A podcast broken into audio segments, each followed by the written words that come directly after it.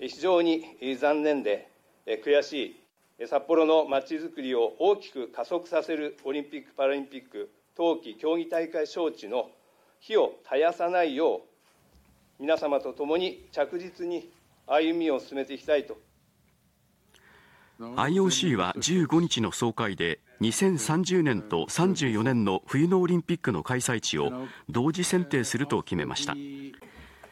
今日の市議会で招致から撤退しないのかと問われた秋元市長は34年大会ということが難しいという状況になった場合にはそれ以降の招致活動についてどのように進めていくのかこれは市議会あるいは関係の皆様とも協議改めて協議をさせていただき、